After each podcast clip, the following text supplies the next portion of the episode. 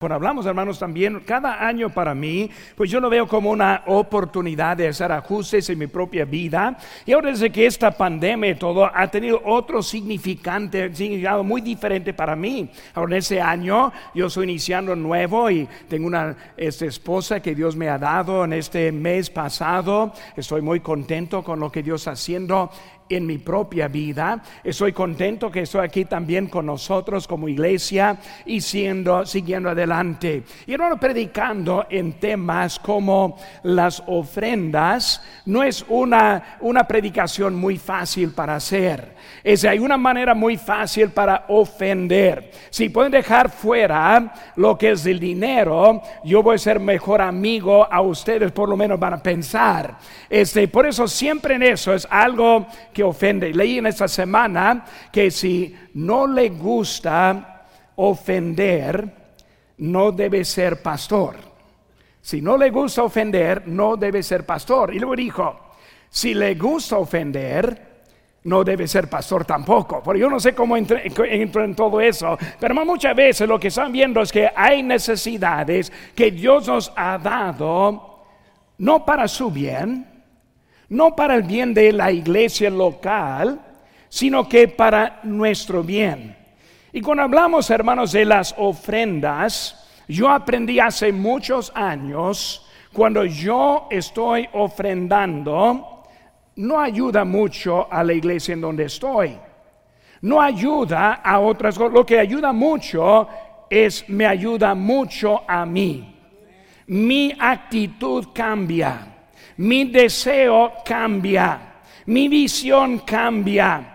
Yo soy más concentrado en Dios cuando también estoy obediente en su palabra. Pero hermanos, estamos viendo en esta mañana hacia adelante, hacia adelante. Estamos ahora a la etapa de terminar lo que es el, edificio para los niños. Estamos también viendo la visión de empezar una remodelación de un auditorio que tiene más de 20 años que no ha sido remodelado. Y estamos hablando, hermanos, de mucho que siempre está por delante en nuestra iglesia. Ahora nuestras notas, les pido que las abran y vamos ahora a estar enfocados unos minutos. Ahora voy a estar breve como yo pueda. Yo voy a breve y vamos a aprender un poco acerca de yendo hacia adelante. Como digo, hermanos, estos tres mensajes de hoy, del próximo domingo y del día 19 son uno de los mejores o más importantes, mensajes más importantes que vamos a ver en este año. No por lo que va a ayudar nuestra iglesia, sino que lo que va a ayudar en su propia vida. Pero cuando hablamos, hermanos, de yendo hacia adelante, primero quiero que veamos esta frase, las mismas cosas. Versículo 1. Dice, por lo demás, hermanos, gozaos en el Señor. A mí no me es molesto el escribíos las mismas cosas.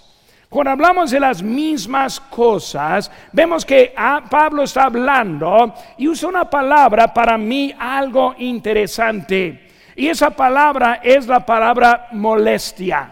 Cuando hablamos de las ofrendas y hablamos de los mensajes de cómo ofrendar, cuando hablamos de llenar una tarjeta de compromiso, para muchos es una molestia. Pastor, sí quiero dar, pero no me se este, pone expresión. Pastor, quiero apoyar, pero no quiero comprometerme. Yo quiero dar lo que yo pueda dar, pero no quiero estar bien este, presionado para dar también. Es algo que molesta que molesta. Déjeme en paz, pastor. Mi familia necesita más. Yo estoy en una situación muy crítica. Hermano, ese, no hablamos acerca de eso. Las mismas cosas y la molestia.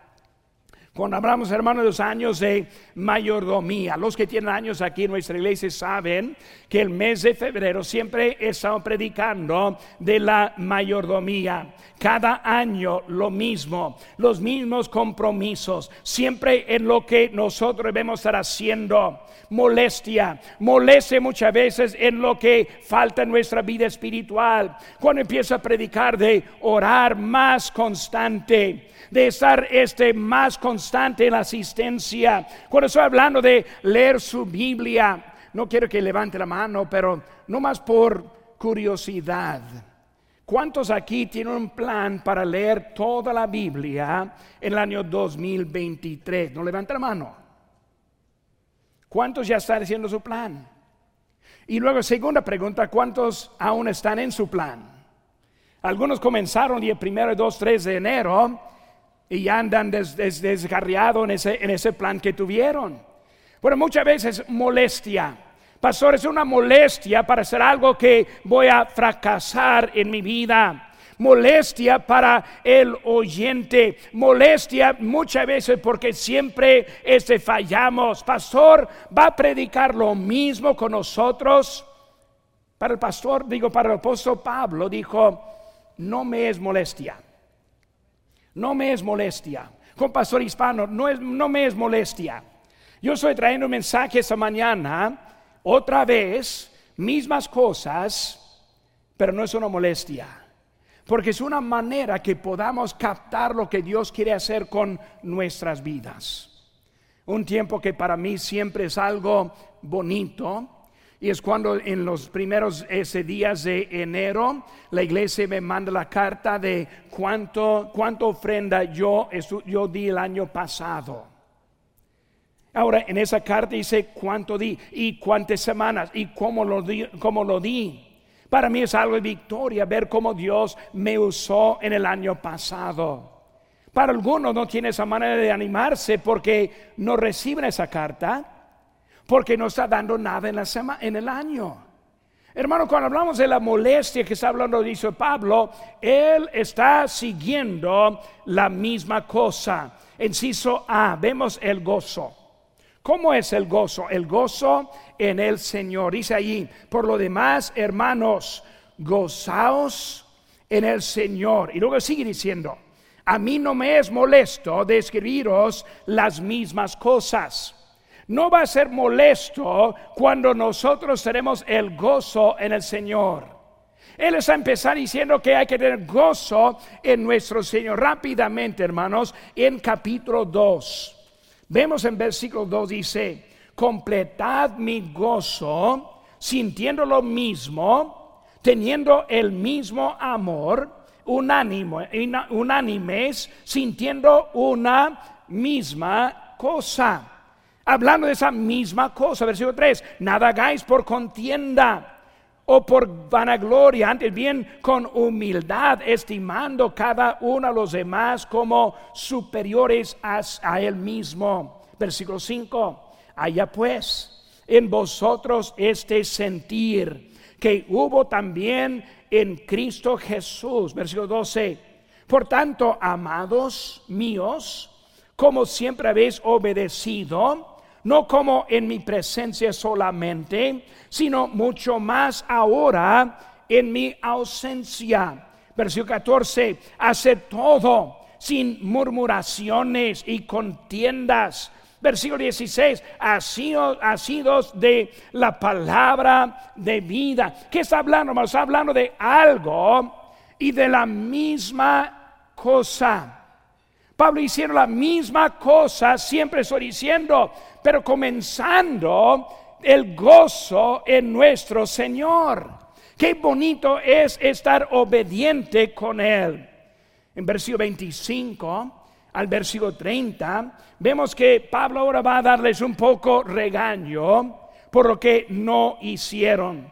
Versículo 30 dice, hablando de Epafrodito, dice, porque por la obra de Cristo, estuvo próximo a la muerte, hablando de Epafrodito, exponiendo su vida para suplir lo que faltaba en vuestro servicio por mí. Él en su enfermedad, él casi muerto, él ahora tomando el lugar de ellos mismos para el mismo Pablo. Ahora estamos entrando con mejor enfoque de lo que está diciendo en el, en el capítulo número 3 en nuestra, en nuestra vida. Hay gozo, hay gozo en la victoria en el Señor, hay gozo en el fracaso cuando aprendamos y nosotros hacemos los ajustes para no seguir fracasando. Hay gozo cuando estamos viendo hacia atrás, viendo cómo Dios nos ha bendecido, cómo Dios nos ha dado oportunidades. Gozaos, se alegren, Señor. Gozaos en las oportunidades. La oportunidad para participar. Muchos en este mundo no tienen la oportunidad de participar como nosotros tenemos. Yo veo la vida mía y la suya. ¿Cuántos tienen su casa? ¿A dónde van a volver hoy en día? En ese mundo, la mayoría no tienen dónde volver. ¿Cuánto tiene este, comida en su refrigerador? Hasta que de vez en cuando saca lo que está echándose a perder para volver a poner otra comida en su lugar. La mayoría de ese mundo quiere ese desecho para vivir ese día. Y nosotros cuando vemos cómo es el mundo, nos quejamos en la oportunidad que Dios nos ha presentado. Hermanos, vemos que hablando del gozo en eso, cuando vemos en ese ejemplo, hermano, vemos el ejemplo de Israel. Y vemos en cómo daban para la construcción del tabernáculo. En Éxodo 25, 2 dice, di a los hijos de Israel que tomen para mi ofrenda de todo varón que la diere de su voluntad. De corazón tomaréis mi ofrenda. Está diciendo, quiero que tomen una ofrenda para este tabernáculo, pero una ofrenda del, de la voluntad. Una ofrenda del amor. Para mí, hermanos, cuando estoy dando, es muy fácil dar mi diezmo. Yo sé cuánto es. 10%, fácil. Cuando hablamos de dar como del corazón. Una vez, cuando apenas llegué aquí a, vivir en Lancaster, recibimos una ofrenda especial para el pastor Chapo en una ocasión en su vida. Y la carta que me llegó dijo, queremos que levantar una ofrenda y solo queremos que dé de su corazón. Que dé lo que piensa que valga el pastor Chapo. Y yo pensé, ¿qué, qué duro es eso? Si estoy hablando de mi corazón, si doy un dólar, no tengo mucho corazón. ¿Cuánto vale? El, pues él vale más que yo puedo dar. Hermano, cuando hablamos de dar el corazón, no es algo más fácil, sino es algo más difícil. Cuando hablamos de, su voluntad, es más difícil, no es más fácil. Con el diezmo está fácil porque tenemos la cantidad exacta, pero ahora está hablando de su obediencia, pensando lo que Dios le ha dado a usted, pensando de la vida eterna que Él le tiene para usted, pensando como Él sufrió en la cruz del Calvario.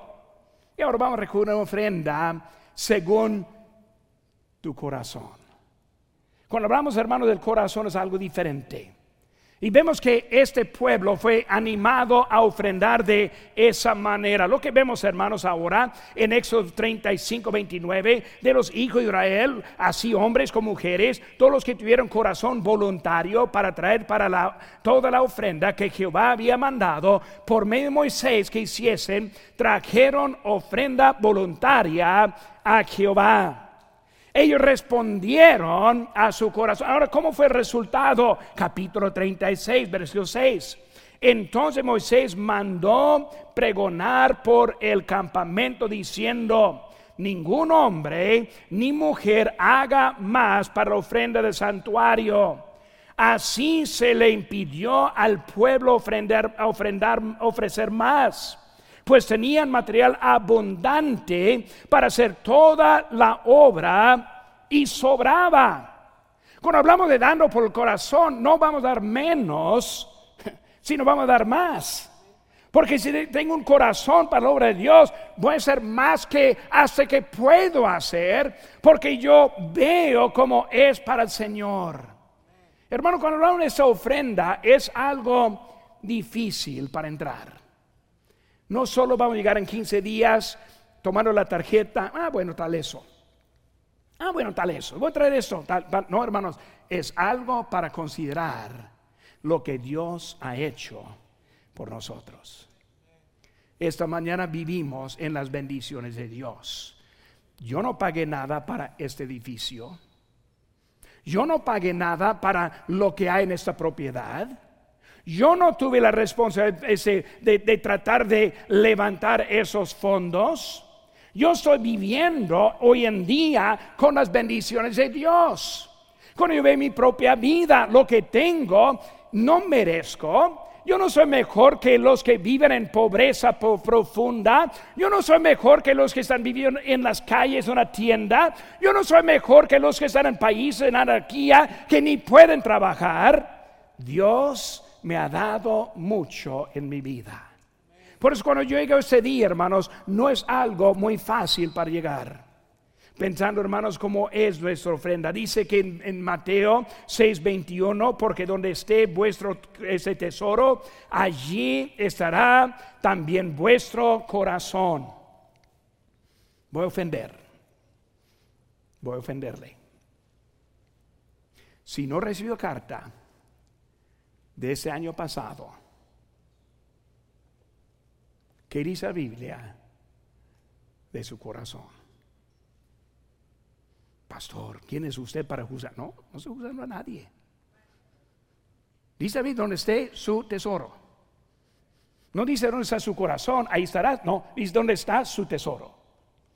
Es algo de ver de historia, no, de, por delante. Ah, tengo corazón, por eso voy a dar. No, tengo corazón porque ya di. Es una medida para calcular dónde estamos. Porque cuando hablamos, hermanos, de nuestra vida, él está diciendo lo que podemos hacer en nuestra vida. Cuando vemos el Nuevo Testamento, 2 Corintios 9, 7, cada uno de, como propuso en su corazón, no con tristeza, ni por necesidad, porque Dios ama al dador alegre y poderoso es Dios para hacer que abunde en vuestro en vosotros toda gracia, a fin de que teniendo siempre en todas las cosas todo lo suficiente abandonéis para toda buena obra. Porque eso proponemos. Por eso tenemos una tarjeta de compromiso. Por eso que yo mismo voy a llenarlo en 15 días. Por ese mismo voy a traer mi ofrenda para ese día.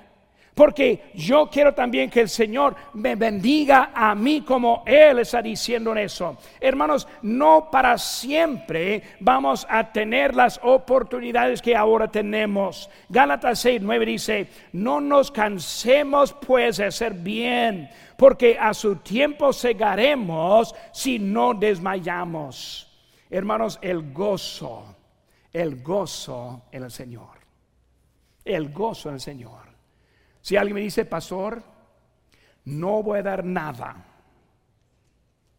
¿todavía puedo venir? Sí puede venir. Bienvenido. No quiero que nadie se vaya. Si alguien se va enojado, es de usted, no soy yo. Y si escucho a alguien que dice, se fue porque está enojado, yo le voy a buscar. Y va a ver mi cara. Y vamos a hablar bien.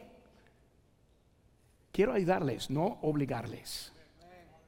Por eso, hermano, cuando hablamos de esa vida, gozo, gozo, gozo. Quiero tener gozo en mi vida también. Segundo, hermanos, cosas que necesitamos saber. Cosas que necesitamos saber. Versículo 1 otra vez.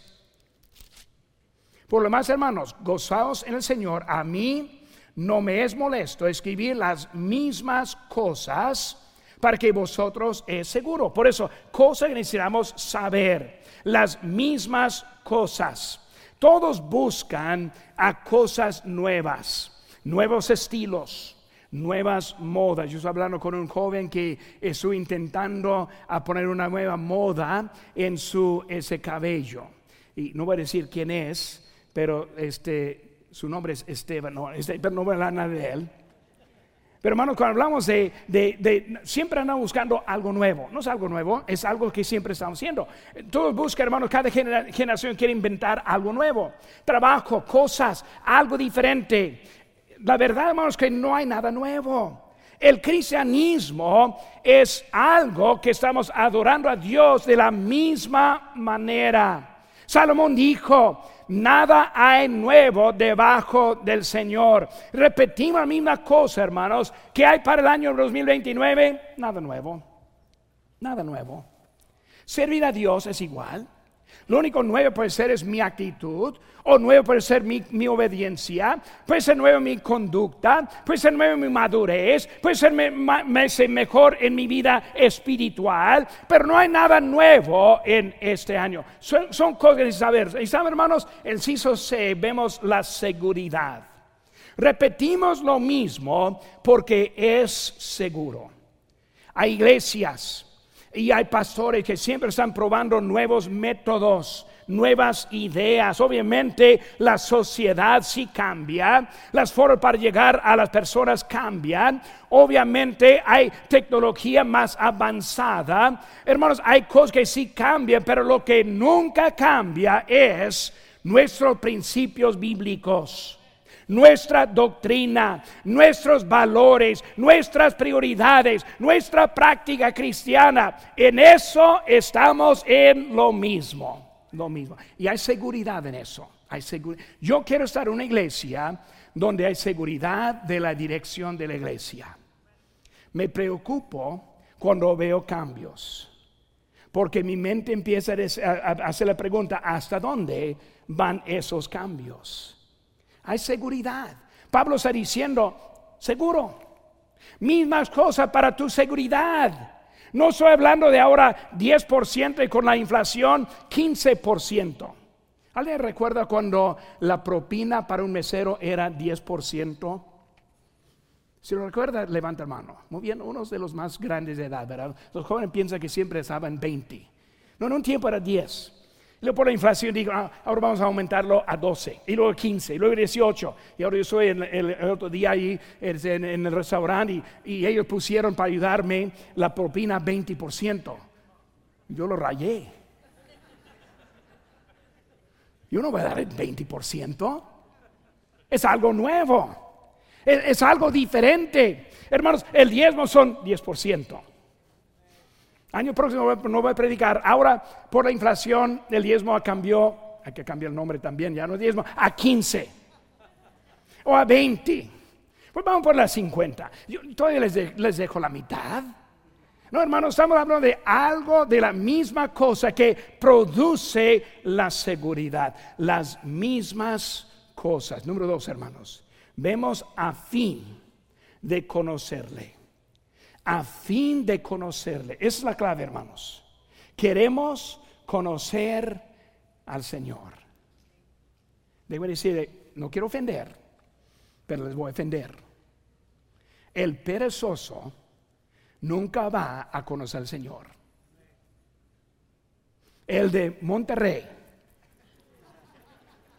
nunca va a conocer al Señor.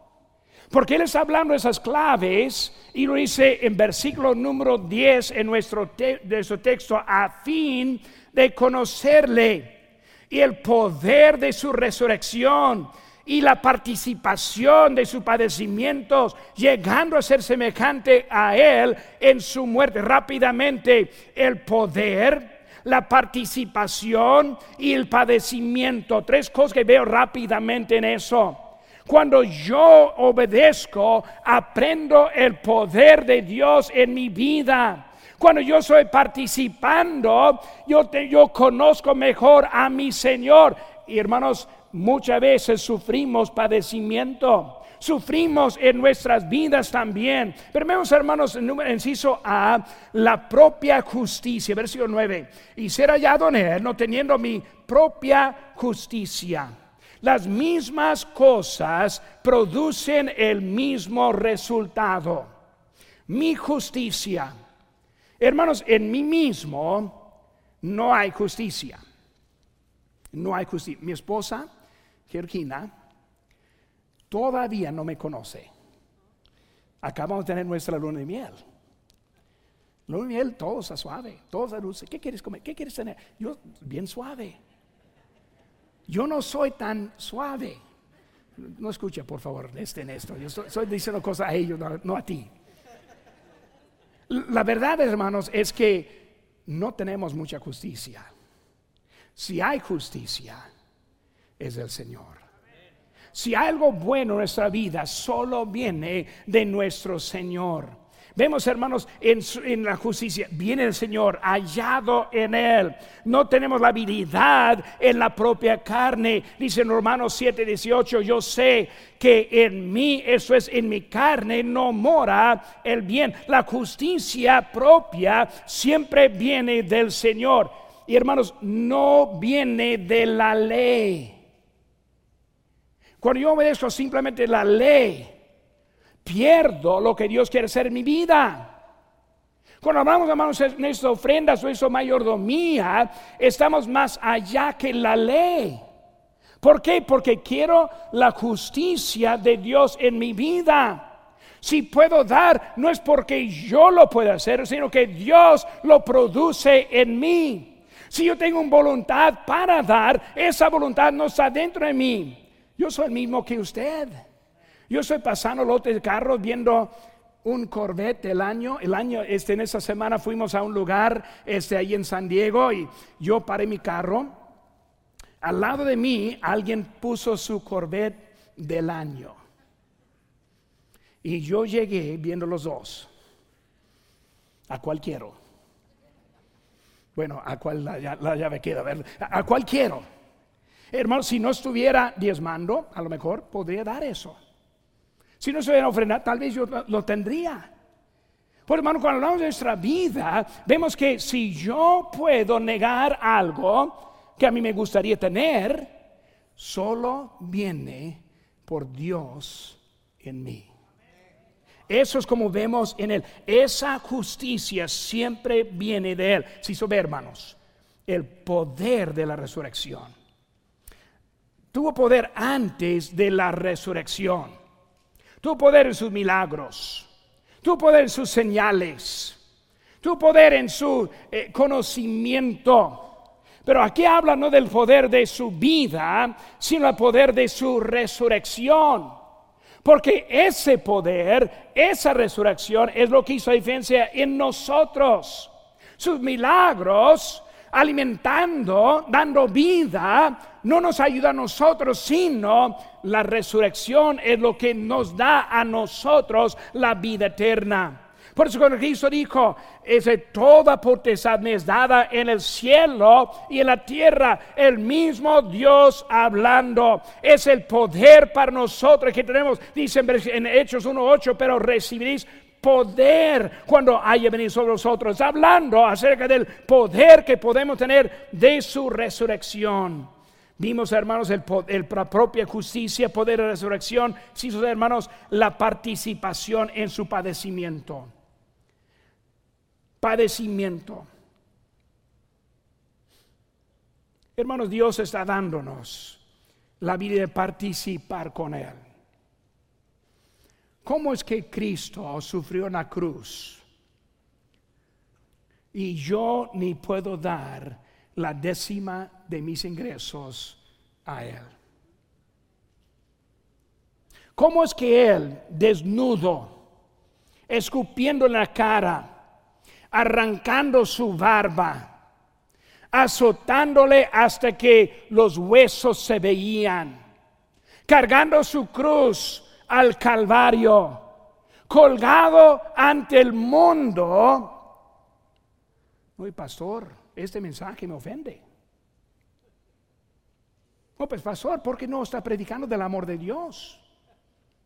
Pastor, ¿por qué no está dando lo que Dios me da a mí para que yo tenga mejor vida? Bueno, ya soy ofendido. Voy a dejarlo un poquito, hermanos.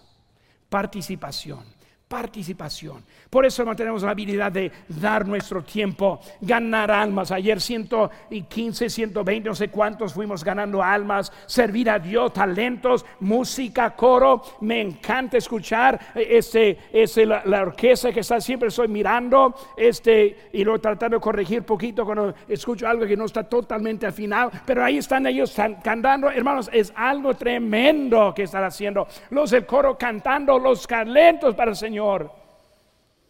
No, pero pastor, quiero el tipo de iglesia que puede venir más una hora de semana y salir bien contento y sintiéndome bien de mí mismo. sabiendo que estoy adorándole de mi forma y todo bien. Y Cristo. Y lo que Él hizo por nosotros. Y lo que Él quiere de nosotros. Mismas cosas. A fin de conocerle. Número tres, hermanos. Ser ha sido por Cristo. Versículo 12. No que lo haya alcanzado, ni que ya sea perfecto sino que prosigo por ver si logro asir aquello para lo cual fui también asido por Cristo Jesús. Asir significa, viene de ser controlado, significa que no lo va a soltar que Él está con nosotros y no voy a dejar ese ser, ese, ese, ese, ha sido por Él en mi servicio, agarro lo que aún no he alcanzado, de ser ese, seguirle a Él. Ha sido, si son hermanos, vemos el ánimo, versículo 11. Hablando de salvación, si ve, hermanos, alcanzar la meta. Prosigo. ¿Qué prosigue con su vida? Joven, deje su celular por un momento, escucha, escucha a mí. ¿Qué está prosiguiendo? ¿Qué metas tiene? ¿Qué vas a hacer con tu vida? En un tiempo yo era un joven también. Algunos piensan que nunca fue. Sí, era un joven también. ¿Qué prosigue? Pablo dice, prosigo a la meta. Él quería algo diferente en su vida para su Señor, alcanzarlo y lo aprender del Señor. Ha sido por Cristo Jesús. Es de Él que debemos aprender. Si vamos a entendernos en ese año, viene por seguir las mismas cosas, por conocerle en el padecimiento y ser sido por Cristo. Y ahora, número cuatro, hermanos, una cosa. Versículo 13. Hermanos, yo mismo no he aprendido a verlo ya alcanzado, pero una cosa hago. ¿Qué es? Inciso A, olvidando lo que está atrás. No aprendo a verlo ya alcanzado. Yo recibí esa carta hace unas semanas de lo que era de mis ofrendas. Ah, ya estoy. No, ya empiezo de nuevo. O si no, al final yo tampoco voy a tener mío, mi carta tampoco. Hermanos, el pasado está el pasado. Lo que hemos hecho o lo que no hemos hecho queda ya. Estamos hablando, hermanos, ahora yendo al futuro. Muchos ya no quieren hacer la meta o este de leer la Biblia en todo el año porque nunca lo hace. Desde que nunca lo hace, ya no va a comprometerlo. No, pastor, yo sé que no voy a terminar, por eso ya no voy a hacer esa, esa meta. Lo que pasa es que estamos amarrados por nuestro pasado. Ahora estamos en una nueva oportunidad. Una nueva manera para seguir a nuestro Señor. Olvidando lo que está atrás. Y luego el se ve extendiéndome a lo que está delante. Extender significa tener fe la fe obedecer aunque no sabe cómo. La fe para creer en lo que no entiende. Estamos viviendo en tiempos, hermanos, difíciles, estoy de acuerdo. Por eso necesitamos más fe ahora que antes. Mientras que Dios está bendiciendo, hay que responder a lo que Él está diciendo, extendiendo. Extendiendo significa hacer más que lo que puede hacer. Extendiendo está hablando de lo que por fe ir más allá. Piensa en Abraham yendo al monte con su hijo de promesa. De él vienen las estrellas del cielo como su, descendencia. Abraham, ¿qué estás haciendo? Ah, vamos a pasearlos y matar a mi hijo. Poco difícil. Por fe estuvo en la obediencia. Eh, olvidando, hermanos, extendiéndonos, hermanos, proseguir, proseguir, buscar el premio. Eh, hay, hay una meta que resulta en un premio. Yo cada semana trato, cada semana trato de jugar tenis, si puedo, cada semana. Y luego cuando voy a jugar tenis, mi esposa siempre me pregunta, cuando éramos novios, pregunta, ¿ganaste?